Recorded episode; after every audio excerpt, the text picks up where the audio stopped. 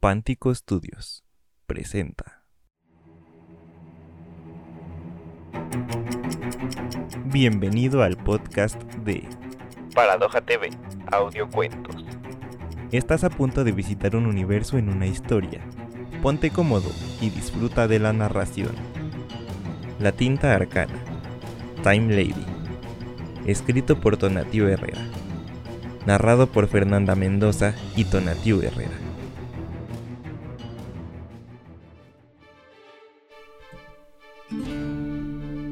Emilia Lovpo pilotaba su tren volador a toda velocidad. El Timeless Express surcaba los escombros del mundo donde alguna vez había vivido la inventora, esquivando grandes trozos de tierra, nubes de polvo, restos de pueblos y ciudades, mientras la poderosa maquinaria plateada de engranajes, impulsada por fusión de terradium, vibraba bajo los pies de la joven luego de varias horas de vuelo. Constantemente se acomodaba sus delgados anteojos de armazón negro, adornados con detalles de engranajes. El metal a su alrededor titilaba al mismo ritmo que las hebillas de las riñoneras de piel que colgaban de su cintura y los objetos metálicos de los bolsillos de su corset. Los relojes que colgaban de su chaleco chocaban entre sí y la cadena que colgaba de su cuello sosteniendo una llave con una gema azul sonaba al hacer contacto con su blusa, uniéndose a la orquesta de sonidos metálicos que rodeaban a la maquinista concentrada en su camino. Con gran habilidad, giraba las manivelas que controlaban la presión del flujo de la energía y manipulaba las palancas que conducían la dirección de la enorme locomotora plateada, haciendo gala de su experiencia volando su preciada máquina, aún vistiendo su acostumbrada y elegante falda de pliegues estilo victoriano. Emilia no podía darse el lujo de distraerse, no ese día, pues se encontraban en territorio de Dorlux, oscuros seres de otro mundo que habían llegado por medio de las grietas en el espacio-tiempo que desgarraban todo el universo, provocadas por un insaciable monstruo macrocósmico al que llamaban la muerte cósmica, que consumía el tiempo poco a poco, causando la destrucción del universo. Emilia y los supervivientes que viajaban en el Timeless Express sabían que muy pronto, en cualquier momento, podía terminar todo. El universo sería consumido por la muerte cósmica junto con ellos. Es por eso que Emilia debía llevarlos a salvo a su destino, el templo de la Time Lady, la diosa del tiempo. Contaba la leyenda que la Time Lady escribía el tiempo con su propia sangre, la tinta arcana, una sustancia con el poder de reescribir el universo o de escribir uno nuevo. Emilia había convencido a los supervivientes que con el poder de la tinta serían capaces de restaurar el universo, sus familias, sus vidas. Emilia conocía muy bien esa sustancia, pues había sido el trabajo de la vida de su amada Filipa.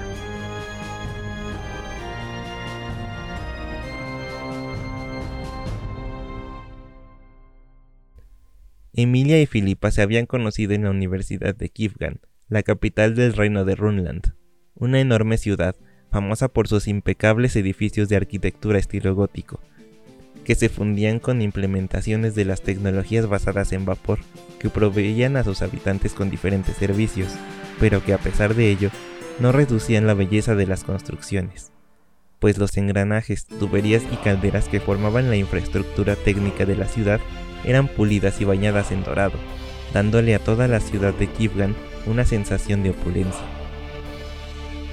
Filipa, con 16 años, había llegado del pueblo de Tulipfield para estudiar ciencias elementales, mientras que Emilia, de 19 años, quien había vivido toda su vida en la ciudad, ya había probado en distintas disciplinas como estudios históricos, artes literarias, técnicas mecánicas y ciencias elementales, pero siempre las terminaba dejando, ya que su extrema curiosidad provocaba que cambiara de interés muy pronto.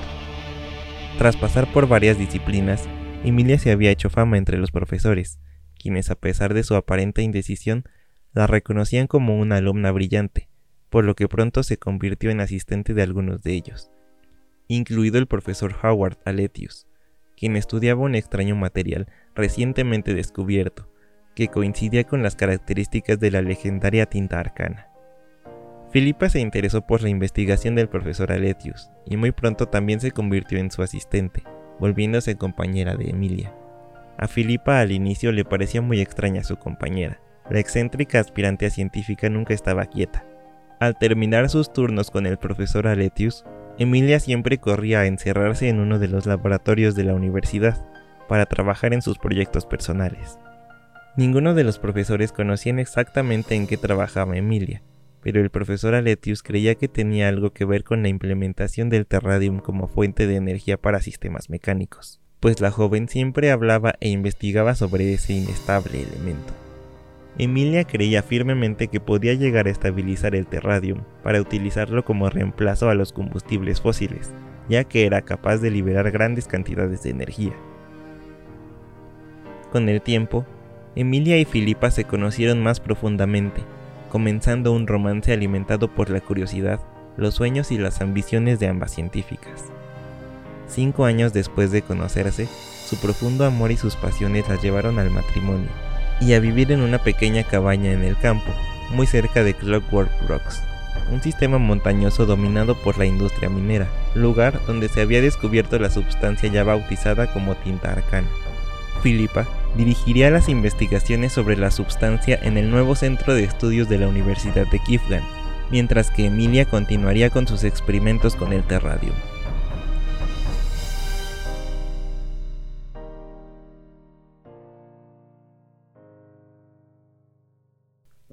Luego de cientos de desastrosos intentos fallidos, muchas veces casi fatales para Emilia, la científica casi se había rendido pero tenía una esperanza aún intentando utilizar la tinta arcana para estabilizar el terradium, ya que Filipa había descubierto que la sustancia era capaz de contener grandes estallidos de energía.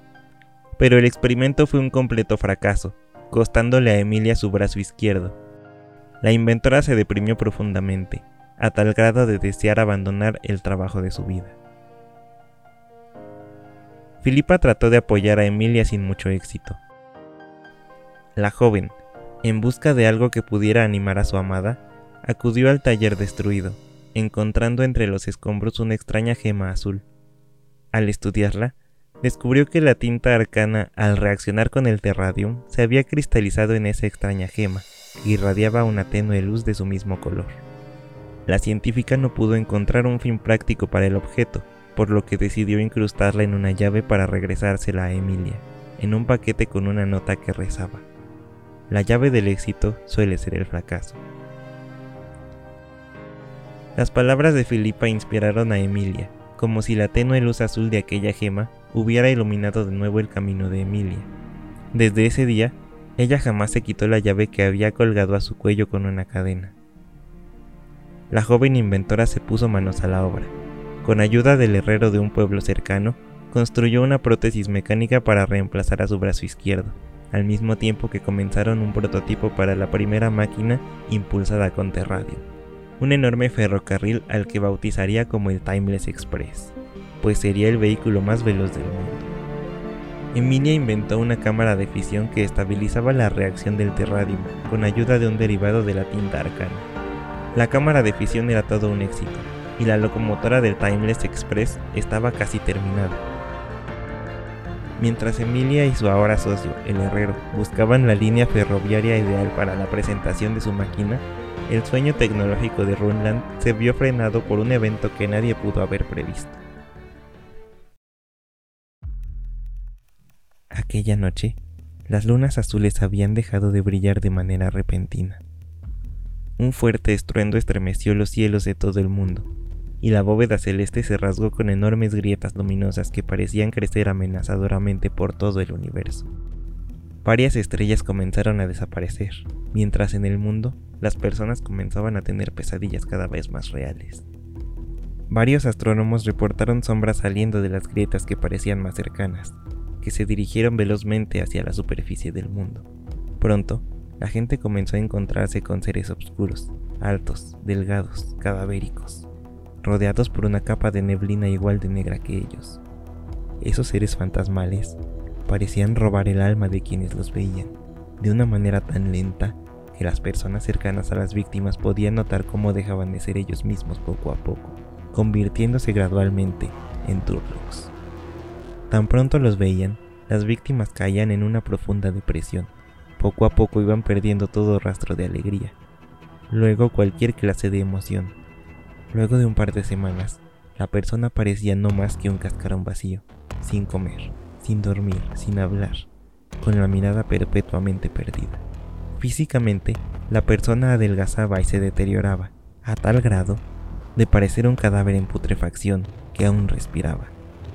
A los pocos días, la piel se le había podrido tanto que las extremidades y la quijada se caían. Los ojos se salían y se desprendían de sus cuencas. Uno y un oscuro humo comenzaba a envolver a la persona, para finalmente desaparecer entre las sombras, uniéndose a sus iguales. Emilia y Filipa pudieron ver un par de vecinos y familiares sufrir lentamente ese horroroso destino. La pareja de científicas pronto se unió a un grupo de especialistas de la Universidad de Kivgan para encontrar una explicación a todo lo que estaba pasando. Emilia encabezó un grupo que construyó una nave capaz de surcar los cielos y llegar hasta una de las grietas propulsada por su motor de fisión de terradium, mientras que Filipa y un equipo de astrónomos trataron de descifrar la naturaleza de las grietas. Cuando el SCS Horizons estuvo listo, despegó con un grupo de científicos que enviarían sus observaciones por radio a la base en Kivgan, donde el equipo de Filipa las evaluaría.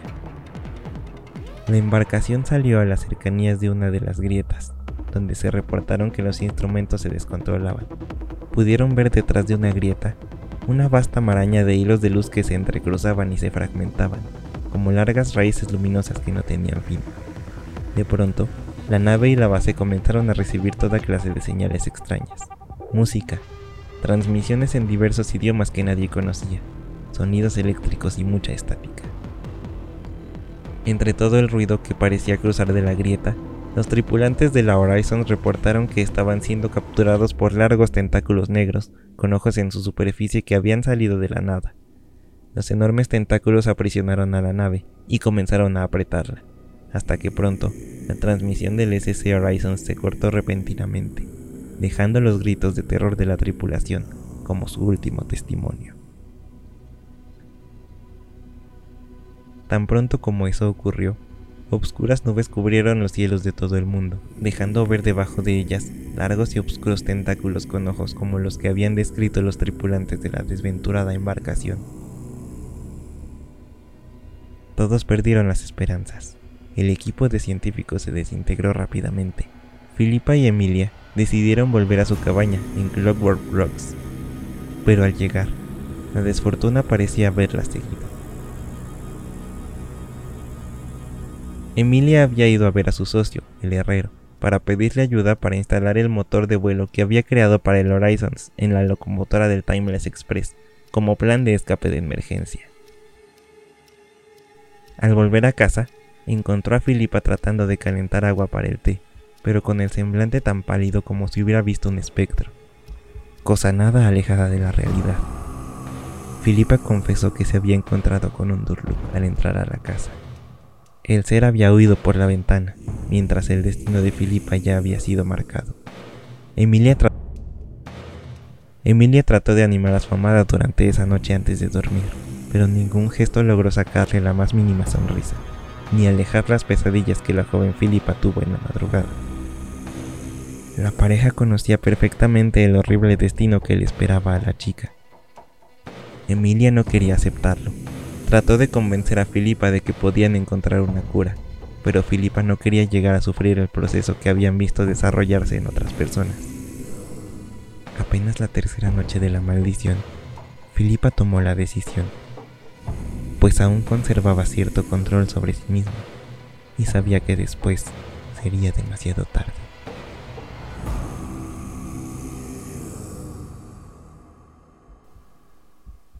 mientras cenaban juntas por última vez, sin decir una palabra.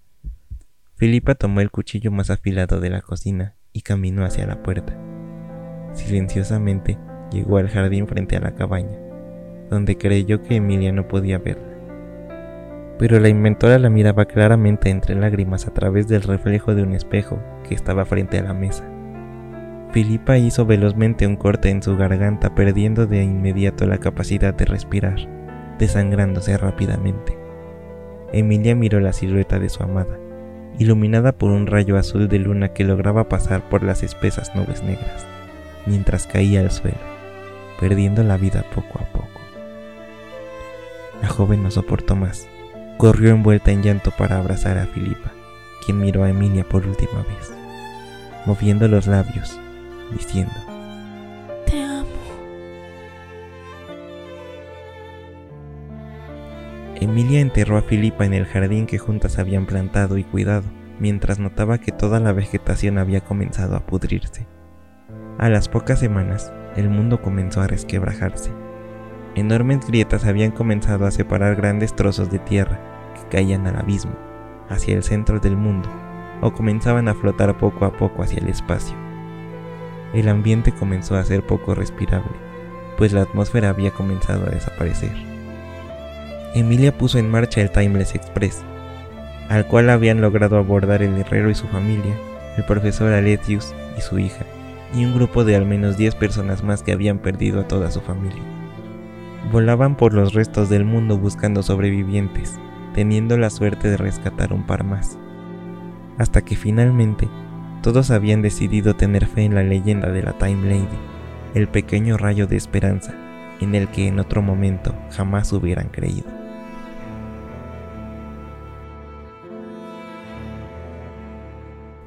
Una fuerte sacudida sacó a Emilia de sus nostálgicos pensamientos, quien sostenía con su mano metálica la llave que colgaba de su cuello. Se limpió las lágrimas con la manga de su blusa y suspiró. Miró a su alrededor. Parecía haber sido solo una brisa, pues no había rastros de Durlux alrededor. Pero fue muy pronto para emitir ese juicio. Dos fuertes sacudidas más se sintieron por todo el convoy, y los gritos de un par de pasajeros llegaron a los oídos de la maquinista el profesor Aletius advirtió a Emilia por la radio el avistamiento de un grupo de Durlux, golpeando el vagón del comedor. Emilia miró por la ventana, donde un espectro la sorprendió, obligándola a ahogar un grito. La maquinista hizo una maniobra girando el tren como un torbellino para quitarse a esos seres fantasmales de encima. Aumentó el flujo de la energía y las turbinas del sistema de vuelo emitieron un estruendo, provocando que de inmediato el tren aumentara su velocidad peligrosamente. Emilia esquivaba los escombros tan rápido como podía, pero no pudo evitar que varias rocas golpearan la locomotora, causándole severas abolladuras. Los Durlux los seguían volando velozmente. Emilia logró avistar a lo lejos una construcción dorada, de la cual parecían fluir varios ríos de una sustancia oscura. Emilia fijó el curso. Seguía esquivando los escombros tan rápido como podía. Las rocas comenzaron a impactar en las ventanas de la cabina, mientras los Durlux no dejaban de golpear el tren por todas partes. Las grietas en las ventanas de la cabina crecían peligrosamente. Un Durlux se acercaba hacia la cabina para aprovechar las grietas. La locomotora se impactó contra uno de los muros del Time Temple, y Emilia hizo lo posible por aterrizar en el suelo de roca, provocando que varias ruedas salieran despedidas de la locomotora y de algunos vagones. Muchas piezas de la maquinaria volaron por todas partes, y los cristales de la cabina finalmente cedieron. Emilia se incorporó, Sangraba un poco por la nariz. Tenía varios golpes en el rostro y en el cuerpo a los que no podía dar importancia, y un fuerte dolor en las costillas. Al acomodarse los anteojos notó que tenían los vidrios un poco resquebrajados, pero aún podía ver a través de ellos. La maquinista se apresuró a bajar por la destrozada locomotora, apoyándose en la misma. La chica miró frente a ella, levantando la mirada lentamente, mientras ante sí su vista revelaba un gigante ser de aspecto femenino. En lugar de rostro poseía cinco círculos de diferentes tamaños con inscripciones alrededor de ellos, a lo que Emilia le parecieron relojes. Sus seis manos se encontraban ocupadas. Mientras una escribía sobre un pergamino dorado, otra recolectaba el líquido negro que salía de otro de sus brazos, mientras que otro brazo más se encargaba de depositar la tinta en lo que parecía ser un bolígrafo de plata. El último brazo se encargaba de acercar esferas doradas y objetos parecidos a relojes de arena al rostro de la gigante. Estos extraños objetos que examinaba y luego volvía a dejar en su lugar se encontraban por lo largo y alto del edificio, acomodadas en infinidad de estantes. La piel de la diosa era oscura y su cuerpo se veía bastante esquelético. Bienvenida, Emilia Lopo. Saludó la Time Lady a la inventora. ¿Es usted la Time Lady? E, tengo y tendré muchos nombres. Ese es, fue y será uno de ellos. Sé, supe y sabré que has venido por un poco de fluido del tiempo para reescribir el universo. Pero me temo que eso es imposible, mi niña. dijo la diosa con voz suave. ¿Qué? El tiempo, columna vertebral del universo, no es una sucesión lineal de eventos como tú lo ves, mi niña. Todo lo que es, fue y será. Existe en eso que percibes como tiempo. Un temblor interrumpió a la Time Lady. La luz del lugar titiló por unos instantes, mientras varios trozos de roca cayeron del techo y la Time Lady se agachó a causa de un dolor. Pero al incorporarse, la luz volvió a la normalidad, Está cerca. dijo la diosa. ¿Los Durlux? No. Aquello a lo que llamaron muerte del cosmos. Está a punto de terminar de consumir todo lo que existe, incluidos nosotros. Entonces tenemos que evitarlo cuanto antes. Emilia corrió a uno de los ríos de tinta arcana que estaba cerca de ella y tomó un poco en sus manos. ¡No lo hagas! Emilia no obedeció. La Time Lady trató de alcanzar a Emilia con uno de sus brazos, pero la joven inventora comenzó a escribir desesperadamente con la tinta. No sabía realmente qué palabras escribía. Era como si su deseo y la tinta actuaran juntos controlando su mano. Hubo otro temblor fuerte, pero en ese momento el tiempo se detuvo. La inscripción frente a Emilia emitió un fuerte brillo que la encegueció. Era de mañana. Emilia se había levantado temprano para trabajar en los últimos detalles del diseño de la locomotora del Timeless Express. La chica se había quedado dormida sobre su escritorio trabajando, pero la silueta de una mujer con una bandeja en la mano que entró por la puerta abierta del taller la había despertado. Emilia miró a Filipa, quien llevaba el desayuno de ambas para compartirlo en el taller. El desayuno está listo. Dijo Filipa a Emilia, quien le sonreía a su amada, pues nunca había estado más contenta de verla.